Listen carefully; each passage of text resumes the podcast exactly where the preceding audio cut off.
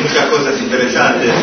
Pinejás seguramente para Shabbat, para algo de lo que Pinejás hizo, pero en cerca ya de la mitad de la Perashá trae la Torah referencia a los hijos de Cora cuando está contando a todas las tribus de Israel aparece de nuevo Cora. Hace poco leímos la Perashá de Cora donde hace una rebelión en contra de Moshe Rabbeinu y toda su gente que Cora se revela contra Moshe, toda la gente pasa algo inimaginable, la tierra se abre, es como una especie de imán que absorbe a Cora con toda su gente, con todas sus pertenencias, y mueren todos y desaparecen y pierden, ahora más va, este mundo y el otro mundo pierden absolutamente todo.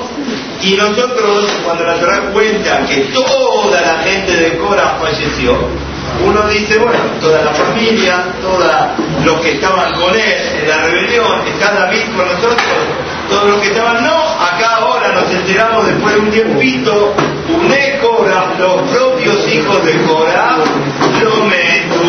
no murieron, no se los tragó la tierra. ¿Qué pasó con ellos? ¿Cómo? Explica la Gemara, explica el Midrash Rafa, que ellos estaban dentro de la rebelión. Los hijos de Cora participaron, hicieron el movimiento de rebelión, pero en el momento de la pelea, en el momento del lío completo, les vino un pensamiento de teshuva, de arrepentimiento. ¿Y qué pasó? Con ese solo pensamiento, momento que la tierra se abre, hay como una especie de mástil de un barco, así dice el Midrash, donde se aferraron a ese mástil y así se pudieron salvar y no se hundieron con el resto de toda la gente. Este es el tema de hoy. La Teshuvah, ¿sí? La Teshuvah quiere decir el tener ganas de corregirse, el arrepentirse de las cosas que uno no hace bien, el querer cambiar el ritmo de la vida de uno. Uno hasta ahora no hacía determinado tipo de cosas que la Torah dice que tenemos que cumplir y no las hacía. No importa, cuando te arrepentiste, cuando dijiste quiero cambiar, esto es la Teshuvah, esto sirve, pero la gran novedad, incluso en la puerta del infierno ¿Dónde fueron a parar toda la gente de Cora? Al propio Gehinam, al propio infierno. Uno puede decir, bueno, uno tiene oportunidad de arreglarse en la vida, pero ¿cuántas oportunidades hay? En determinado momento sí, pero ya está. Pasé una raya y ya después de esa raya no tengo retorno. No, no solamente que el retorno existe, que el poder cumplir las cosas bien como corresponde se puede hacer, sino que incluso en la puerta de esta, quiere decir la persona ya está, está fundida, este ya parece, no tiene solución, no, sin embargo, también hay solución. Vemos acá que pasó con los hijos de Cora. En el Sefer Lev Shalom, el Rab Shalom Shabadron, Zichronol Ibrahá, pregunta, ¿Por qué el rayá, que decir la persona perversa, no se estremece? Como uno puede ser, estar en la puerta del infierno. Y en la puerta del infierno todavía no te agarra el pensamiento de Teshuvah, únicamente a los hijos de Cora me agarró, y a toda la demás gente, ¿qué pasó? ¿Cómo? Estás viendo con los ojos que vas a parar al peor de los lugares. Uno tiene que no solamente estremecerse, tiene que empezar a llorar, a llorar, a llorar, se está por quemar, que está pasando por cualquier cosa. ¿Cómo puede ser? Ellos se salvaron y los demás no. ¿Cómo no se arrepintieron? Dice el hay una especie de bestia, no conozco cuál es esta, cómo se llame, pero parece que es una bestia que camina derecho, derecho, y cuando la quieren cazar, ¿qué hacen? ¿Cómo hacen para cazarla? ¿Saben que tiene este camino? Hacen un pozo. Cuando se va acercando al pozo, se pone a llorar. Porque ella, ¿qué ve? ¿estás? ¿Qué ve? Ve que está donde? Está por caer a dónde? Al pozo. Pero igual, no puede, sigue. ¿Y dónde termina? Termina en el pozo. ¿Por qué? Porque así está acostumbrada. Ella camina derecho. No tiene la capacidad de hacer el clic. Así es lo que a veces el acostumbramiento hace que la persona se prenda. Uno se acostumbró a determinado tipo de cosas negativas. Por ejemplo, come la verajá que dice, la dice chichar, no piensa, o lo que es peor, come sin decir verajá, o come una cosa que no está permitida, pero ya está, se acostumbró, la come. Y sigue, y sigue, y sigue, pero espera, pensá un poquito, ¿qué estás haciendo? No, no piensa. Y si piensa, si tiene un minuto para pensar, más yo sigo derecho. ¿Por qué? Porque estoy acostumbrado. Esta es esta bestia que no tiene la capacidad de discernir, de razonar, de meditar, de pensar. ¿Qué estoy haciendo? ¿A dónde voy a parar? Si yo sé que esto no está bien, ¿qué me voy a quedar toda la vida en este mundo? Va a llegar un momento, voy a tener que rendir cuenta de mis actos y estoy haciendo las cosas que no están bien. Cuando me pregunten qué hiciste, ¿qué voy a contestar? No voy a tener respuesta pero no tiene la capacidad de que de pensar como corresponde. Así es, como esta bestia hace, es lo mismo que puede pasar a la persona con su cumplimiento. Muchas veces uno sabe que está haciendo las cosas mal. A todos nos pasa, chicos, en todos los niveles, en todos los niveles para el Ventorá, para el Gironí, quiere decir una persona que no cumple nada, para los que están en el medio, que de repente esto cumplo, lo otro no cumplo, esto hago, el zapato todavía me cuesta, pero el taller me trato de cuidar, y la tefilá un día vengo, un día lo vengo, todos sabemos cuál es la verdad. Y sin embargo, ¿qué pasa? Sigo. ¿Por cómo seguir? Pero no sabes que esto te lleva a los caños. Sí, sé, pero ese pero quiere decir, es tan pesado que no puedo, me acostumbré y no puedo salir. Salí, no seas tonto, no seas como esa bestia que está caminando y va a caer dentro del pozo.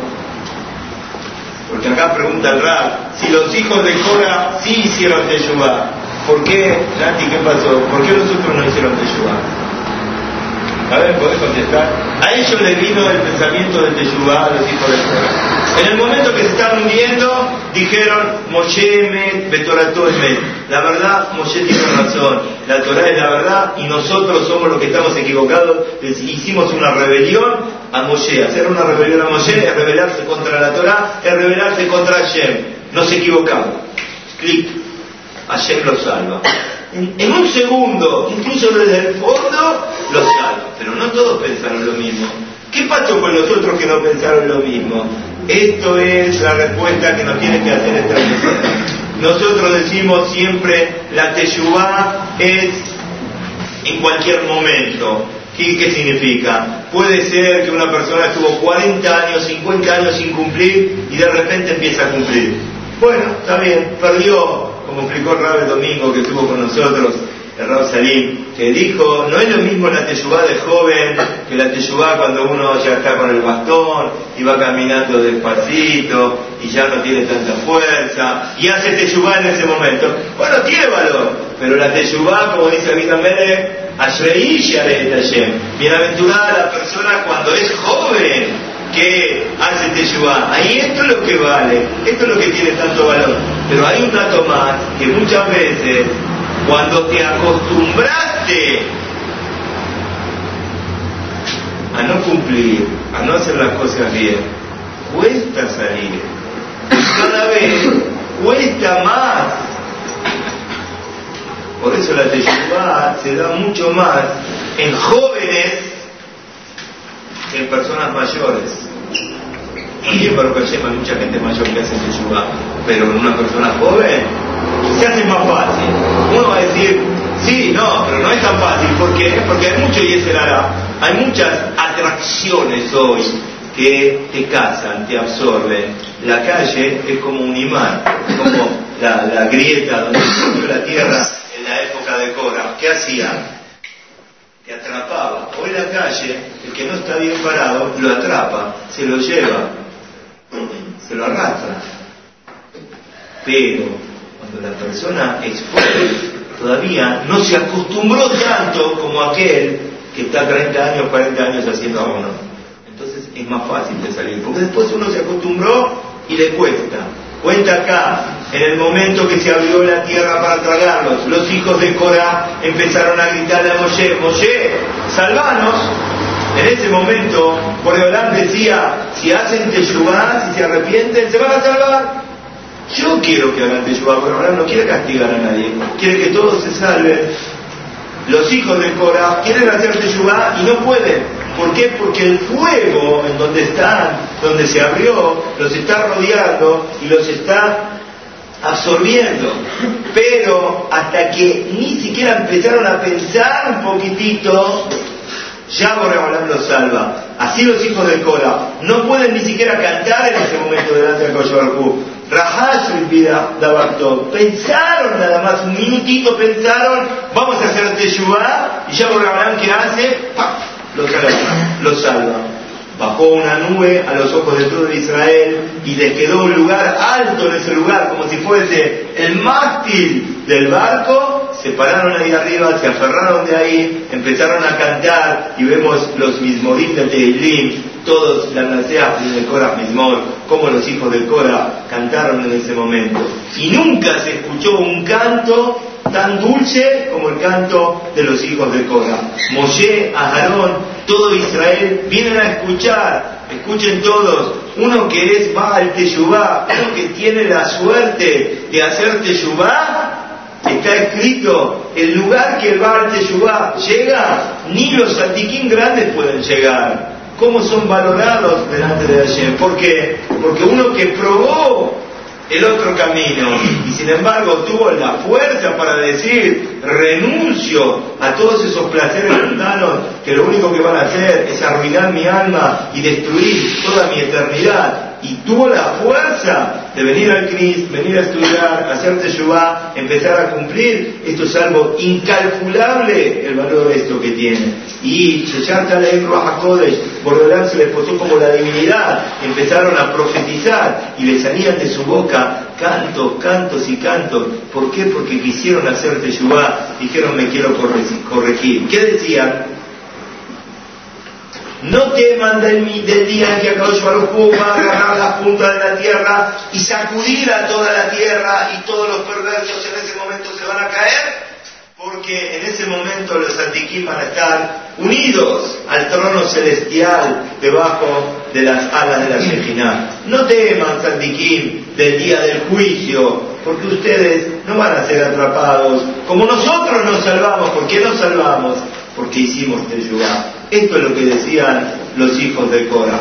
¿Cuál fue el tejud que tuvieron, el mérito que tuvieron? Si ellos estaban delante de Cora, el papá, y lo veían a Moshe, cuando lo veían a Moshe, ¿qué hacían? Respetaban a Moshe. A pesar que estaba el padre de por medio, ellos en ese momento ya tenían como una lucecita La teshuvah no es chic-chac de un momento para el empieza a prender la luz. Y cuando se empieza a prender la luz, uno tiene que saber agarrar con todo ese momento, porque cuando uno agarra ese momento, después uno no sabe cómo sale. Pero siempre la Teshuvah está abierta al lado de cada uno y uno de nosotros. Y esto es lo que pasa con Benecora, que nos tiene que enseñar a nosotros como un pensamiento de Teshuvah nada más no Teshuvah en concreto, solo un pensamiento, enseguida se recibió la Teshuvah de un momento para el otro. Nosotros tenemos que sacar esta conclusión, hasta dónde llega la fuerza de la Teshuvah, pero uno tiene que saber aprovecharla en el momento. ¿Viste cuando te agarró ese pensamiento que dijiste, voy a empezar a estudiar un poco más, voy a empezar a hacer tefilá un poco con más Shabbaná, voy a venir todos los días al Minyan, voy a tratar de hacer una misa que hasta ahora no hacía, y te agarró ese pensamiento, cuando agarra ese pensamiento, agarrarlo, agarrarlo, agarrarlo con todo y llevarlo a la práctica. Acá Baruch tenemos muchos chicos de un nivel, de otro nivel, y a todos nos pasa en algún momento por la cabeza, ¿Por qué yo no puedo hacer tal misma que hasta ahora no estoy haciendo? ¿Por qué no puedo? ¿Por qué no puedo cumplir esto? ¿Voy a poder yo algún día hacerlo? El solo hecho de haberlo pensado ya significa que podés. Porque si no ayer no te lo hubiese puesto en la cabeza. ¿Cuánta gente hay? Grande Rambanín, grande Rambanín de hoy en día, que quizás en su momento cuando tenían la edad muchos de los chicos que están acá, no tenía la suerte de poder cumplir un Shabbat bien o poner un tefilín bien. Y sin embargo, se hicieron grandes también a Hakamim y que cumplen del principio hasta el final todo como corresponde. Y lo que es más aún, toda la descendencia que ellos van a dejar. Pero como sabiendo aprovechar el momento. Escuchen esto. Hay oportunidades en la vida. El barco pasa, el tren pasa. Te subís, te salvás. No te subís, te hundís.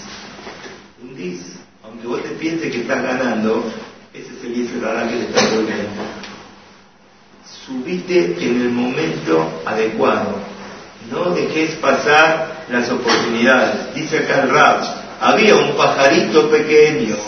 Ah, había un pajarito pequeño que vio desde lejos un pedazo de comida sobre la tierra. Enseguida empezó a mover sus alas y se acercó, empezó a picar un poquitito esta amiguita y a comerla en la boca. Pero de lejos estaba aquella gata, había una gata que lo estaba viendo de lejos y vieron como el gato, como la gata a veces se queda mirando de lejos, pero no ataca enseguida. Se fue acercando despacito, despacito, mientras el pajarito estaba comiendo la amiguita. El pajarito lo vio, la vio a esta gata que le clavaba los ojos y que está demostrando que la quiere atrapar y comérsela. Y se dio cuenta que si voy a esperar, no me va a quedar tiempo para salir de acá, porque la gata es muy rápido y en un segundo que hace, le va a atrapar. Era muy rápido ella y empieza a acercarse cada vez más, pero el pajarito está con la amiguita y piensa que todavía tiene tiempo, Rubén, de que de comer esta amiguita y no se dio cuenta y en un momento dado no quedó más pajarito se dio cuenta que, que si yo hubiese sido inteligente, ¿qué hubiese hecho, Gaby? Volar. Volar. Volar. Subite, desde arriba se ve mejor, levantate, vas a ser otra persona, vas a hacer otra cosa completamente. Y esto es lo que a veces nosotros nos reímos del pajarito, pero nosotros a veces somos como ese pajarito. Akadosh Baruj nos da alas para volar, para escaparnos de los abonón. ¿Cómo se hace esto? Viniendo a estudiar, cumpliendo cada vez un poco más. Pero si no aprovechamos el momento y nos quedamos medio dormidos y medios aplastados, entonces si decimos no, todavía hay tiempo y dejamos pasar el momento, ahí es donde uno ya no vaya a saber si va a poder tener la suerte de salir. Hoy en día tenemos que saber que en todo el mundo, en todo el mundo, Argentina también, hay movimientos de de Yubá, donde cada vez más gente se acerca a cumplir, cada vez más gente viene a hacer más misbot, y cada uno y uno trata de acercarse un poquitito más, y al final el corazón del Yehudí hace que uno realmente, el que quiere la Teshuvá, está al lado de cada uno y uno. Pero hay que saber aprovechar y no esperar el último momento. Acá trae un que contamos alguna vez, y vamos a leer ahora también, para que todos lo refresquemos un poco, un mancé que pasó en la época verdadero con un capitán del ejército israelí en la época de la guerra de Yom Kippurim. Los que no lo escucharon, escúchenlo con mucha atención. Son cinco minutos, diez minutos, pero creo que vale la pena ver hasta dónde llega la posibilidad de la teshuvah de cada uno y uno. Había un capitán, lo llamaban el capitán Tudu, era una persona que no cumplía absolutamente nada, era el jefe de un pelotón de paracaidistas de Israel, donde no cumplía absolutamente nada, no solamente no cumplía, hay gente que no cumple porque no conoce, y hay gente que tiene quizás una bronca, un odio, el contra, como se llama, de todo lo que es Torah. Esta gente, este hombre, era así, era así, era así no, no, no daba importancia a nada, ¿sí? Este, pero se sabía que era una persona muy valiente, sin temor. Cuando él asumía alguna responsabilidad lo hacía hasta el final, hasta que estalló la guerra de Muchos de ustedes no habían nacido. La guerra de Yom Kippurim, el ejército egipcio cruza con 300.000 soldados el canal de Suez. Lo agarra desprevenido al ejército israelí. Ya estaba el desierto de Sinai abierto y ya podían llegar a Beersheba, a ciudades, era cuestión de horas. Y los egipcios arrasaban con todo. Termina Yom Kippur y dicen lo siguiente, desde la comandancia del ejército israelí, para poder ayudar al ejército a prepararse en las 24 horas próximas, tenemos que conquistar las montañas donde están los egipcios, donde ya los egipcios cruzaron y están en las montañas. Si no, no hay solución. Los egipcios mañana a la mañana están en Beersheba destruyendo todo. Pero uno no puede ir a las montañas porque las montañas están decenas de miles de soldados egipcios con artillería pesada y enseguida pueden destruir a todos los que se van a acercar ahí, los van a destruir. Lo único que nos queda es que el ejército bombardee las montañas en los lugares donde están los soldados egipcios, pero hay un problema, está muy oscuro, no se ve, no se ve absolutamente nada. Entonces, ¿cómo van a saber para dar el blanco en los lugares que tienen que dar? No tenemos solución.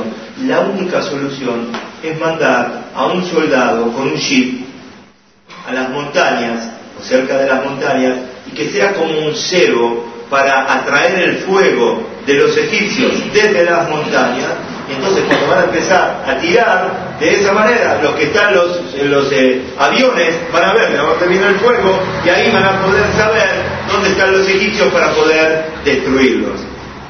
Necesitamos un soldado que se entregue para esto y que haga atraer el fuego todo el tiempo posible para de esta manera que los aviones tengan tiempo de bombardear. Evidentemente que ese soldado que va a hacer una carnada seguro no va a salvar su vida, lo más probable es que no va a salvar su vida. Pero bueno, la familia va a recibir seguramente una condecoración por la entrega del hijo, etcétera, etcétera. ¿Quién se quiere donar para esta misión? Nadie levanta la mano. Normalmente un soldado entra en peligro, pero cuando tiene por lo menos posibilidades de poder salir bien de lo que está. Pero cuando el propio general está diciendo que para esta misión es prácticamente imposible salir con vida, ¿quién dona la mano? ¿Quién levanta la mano? Nadie levanta la mano, el único que levanta la mano es este capitán Dudu. Dudu, abreviatura de David, Dudu, así lo llamaba. ¿sí? él levanta la mano. Cuando le dicen, no, vos no, vos sos una persona muy importante dentro del ejército, te necesitamos. Y ya pasó que un hermano tuyo falleció en la guerra de los seis días y tu señora está embarazada y está esperando tu cuarto hijo. ¿Cómo te vas a donar vos para esta misión? No hay con quién hablar, él dice, yo voy a hacer esta misión. Se sube al jeep y empieza a arrancar en las arenas del monte de Sinai. Es muy difícil eh, viajar en las arenas con el jeep, pero va a una velocidad de 140 kilómetros por hora y va en zigzag y atrae el fuego de las montañas donde empiezan a, dispararle, a dispararle, como 10 minutos están disparando.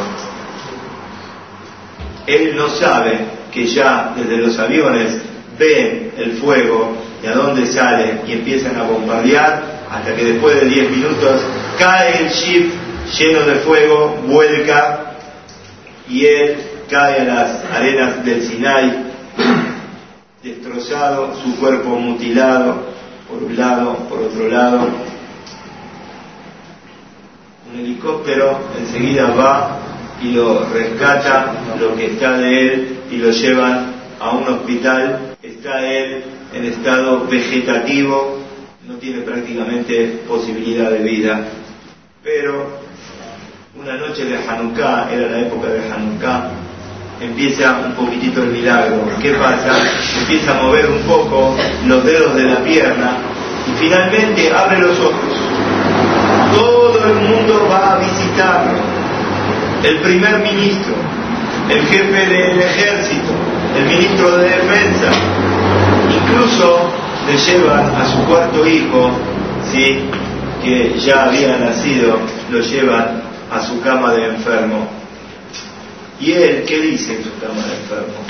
Quiero que venga el rab del ejército a verme. ¿El rab? ¿Qué tenés que ver vos con el rab?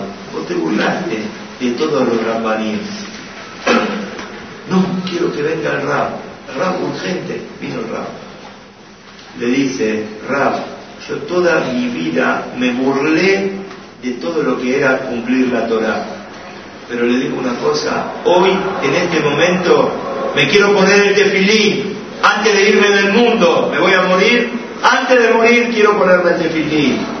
El rab se estremeció y empezó a llorar. ¿Quién nos hubiese llorado en ese momento? Rab lo llamé no para que llore, quiero que me ponga el tefilín. Lo ayudan a intentar ponerle el tefilín en donde había lugar, si había lugar en sus brazos, pobre hombre, para ponerle el tefilín, le faltaba un brazo, desastres. Y el rab llora y llora y llora. Finalmente le puso el tefilín únicamente el de la cabeza, porque en otro lugar no había para poner tefilín. Le puso el tefilín de la cabeza y tampoco era fácil porque estaba todo conectado con respirador, con, un montón de cables por un lugar, por otro lado, pero le puso el tefilín en la cabeza. Rab, quiero ir al cótel. Nunca estuve en el cótel como un yehudí que va de verdad al cótel. Le dijo, descansa, estás enfermo. Cuando te vas a curar, vas a poder ir al cótel, te vamos a llevar. Así le dijo el médico que estaba ahí junto con el rab. Y ahí se enojó. Dijo, yo no quiero ninguna condecoración, quiero que me saquen todos los cables, quiero que me dejen solo. ¿Cómo no me van a llevar a mí al cótel? Yo lo único que quiero en este momento es ir Quiero que no había lo que hacer, no había lo que hacer.